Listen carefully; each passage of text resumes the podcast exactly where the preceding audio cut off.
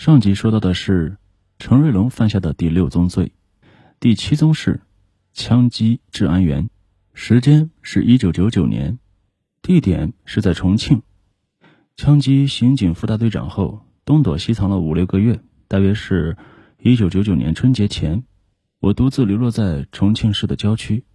一晚上，我只穿了一件单衣，忍着饥饿寒冷，在郊区农民的草堆里熬到下半夜。然后我进了一家储蓄所，偷了一些钱。结果我的举动引起了一个治安队员的怀疑，于是他追上来问我是干什么的，还一直跟踪我，并且呢，他还用对讲机呼叫其他队员过来帮忙，在巷口拦截我。我一出巷口，就看见有几个人站在外面，正等我走出来。几个治安队员拦着我，其中一个问我是干什么的，要拿我的身份证，要检查我手里面的塑料袋。我当时突然从裤兜里面掏出枪，向其中一个治安员头部开了一枪。其他几个见状就扑上来抓我，我又开了一枪，但是没打中人。后来我被治安队员掀倒在地上，几个人是紧紧抓住我拿枪的右手，还有人抓我衣服，他们的注意力主要在我右手。我右手一松，他们就把枪给夺去了。我再趁机把衣服一脱，就这样跑掉了。第八宗，盗窃并杀小女孩，时间是一九九九年，地点是江西，大约是一九九九年三月，我辗转逃到江西信丰。我毕竟是个负案在逃、见不得光的人，只有靠偷靠抢维持生活。九九年七八月吧，我从信丰跑到大余县。发现一家宾馆防盗意识比较差，就决定偷这个宾馆。我潜入了幼儿园，沿着楼梯上三楼，往左边拐，进入靠近宾馆那座楼的房间。我没有开灯，在房间里等待时机。大约一个小时后吧，我听到有人上楼的声音，我马上把门反锁。接着有人在开房门，并听到一个小女孩说：“怎么开不了了呢？”后来她下楼了，我赶紧开门。离开了这个房间，我刚走到楼梯口，就碰到小女孩上来。我假意帮小女孩开门，小女孩很警觉，她问我：“你刚才是不是在我房间啊？”我说没有，但是呢，她说话声音越来越大，还问我是不是小偷。我开始害怕了，就趁她不注意，用手卡住她脖子，把她拖进房间，将她杀了。干完这一切，对面宾馆房间的人。还没睡觉，我就挨着小女孩的尸体躺了下来。凌晨一点多，我醒了，我打开她的书包，发现呢，她是个初二学生。接着我溜出小女孩房间，从幼儿园爬到宾馆围墙，再从围墙爬到二楼，在那个没有关窗的套房里的床头柜上拿了个皮包，这里面有两万多人民币。第九宗，盗窃败露，残杀母子，时间是二零零一年。地点是江西。二零零一年夏天，我还在南康县认识了一个不知道真实名字的同道朋友小九一，并一起在南康打家劫舍。有一天，我们两人决定一同前往信丰找长毛，狠狠地教训他一顿。我们到了信丰后，找了半天也没找到长毛，就商量着弄点钱回南康。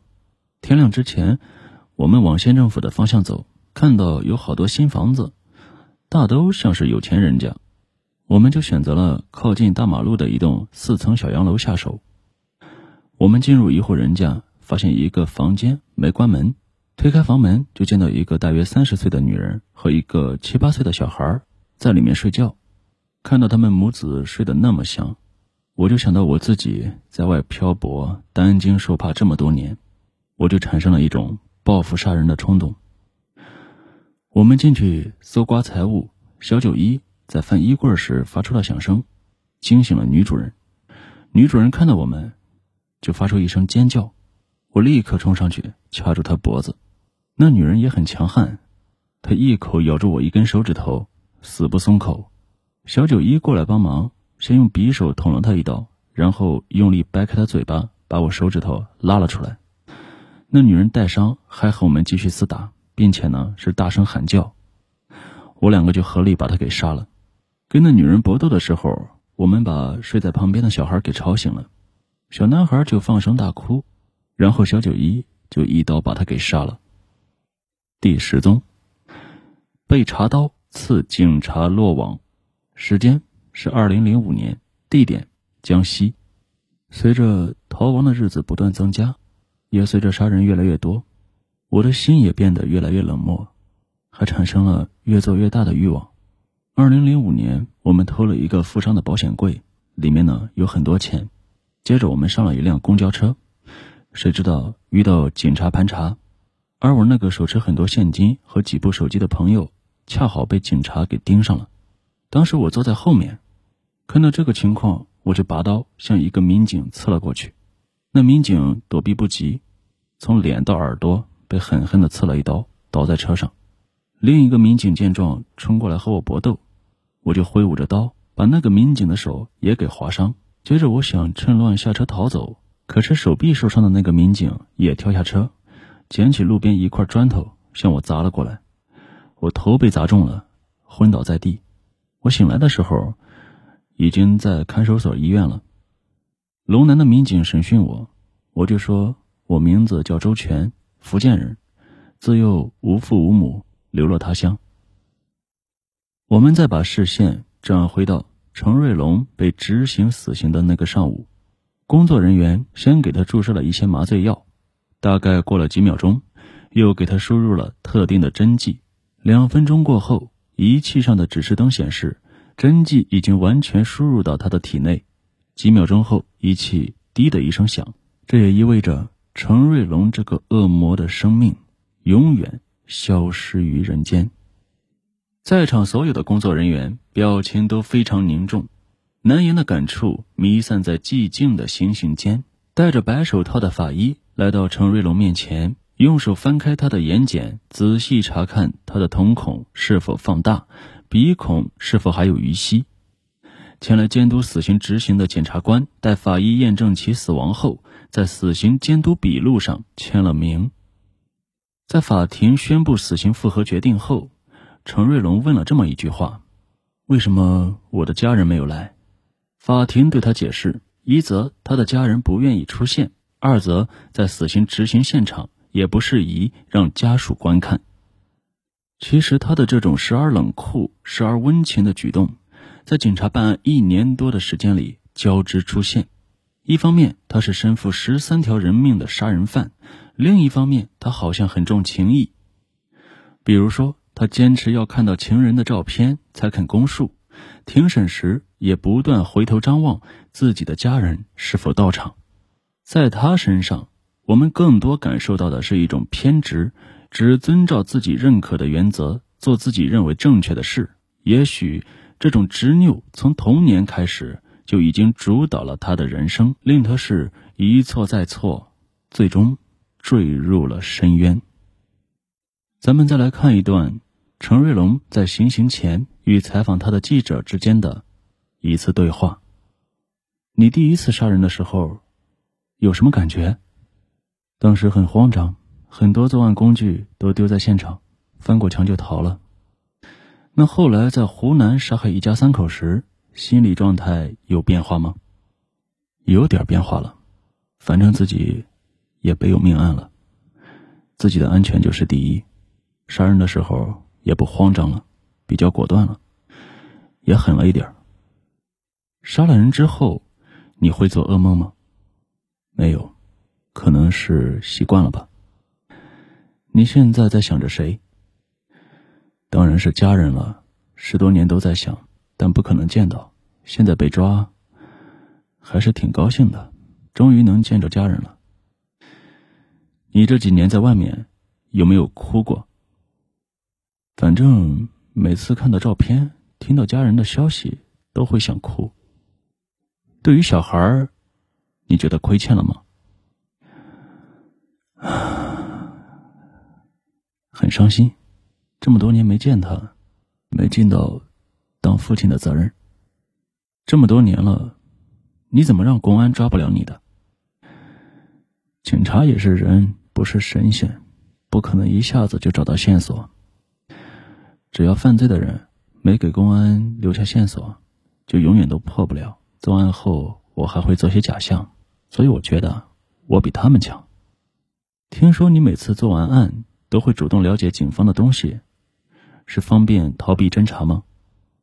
这个肯定是要了解的，反正怎样逃方便，警方会怎么样布控，这些都要清楚的。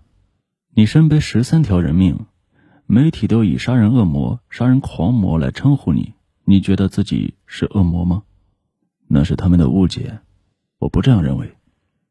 你觉得自己是一个凶残的人吗？不是凶残的人，只是为了保护自己的生命，保护自己的生命，你却害了别人的生命，那就只能证明自己自私了。对自己的生命，哪个人不自私呢？也就是说，你只承认自己是一个自私的人，对生命来说是绝对自私。开庭当天，你的镇定是装出来的还是怎么的？能装出来吗？我都将生命放下了，十几年前已经有这个想法了，给抓了就没命了，所以我没去想过。你要是把生命都放下了，一切都会轻松很自然了。很快就审判了，你觉得自己会判什么刑？我在法庭上也说了，自己死个十次也不行。我判什么刑？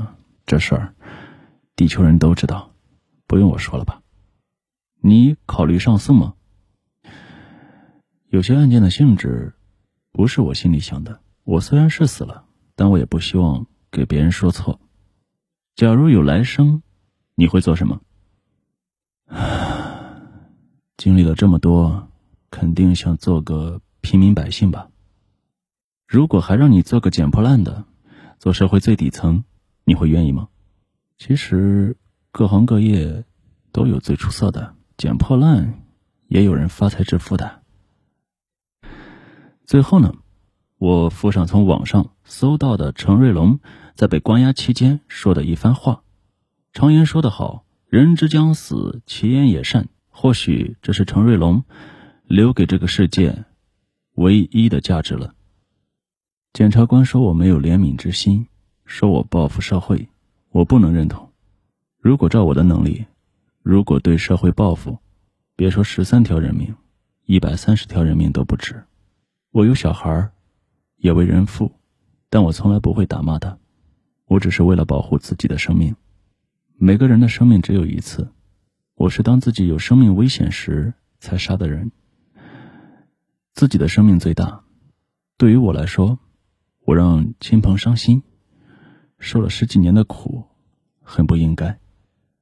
做人，什么都可以尝试，不要尝试犯罪，因为这样自己会比任何人都要痛苦。本案到这儿就全部播完，感谢您的收听，我是阿毛，咱们下期再会，拜拜。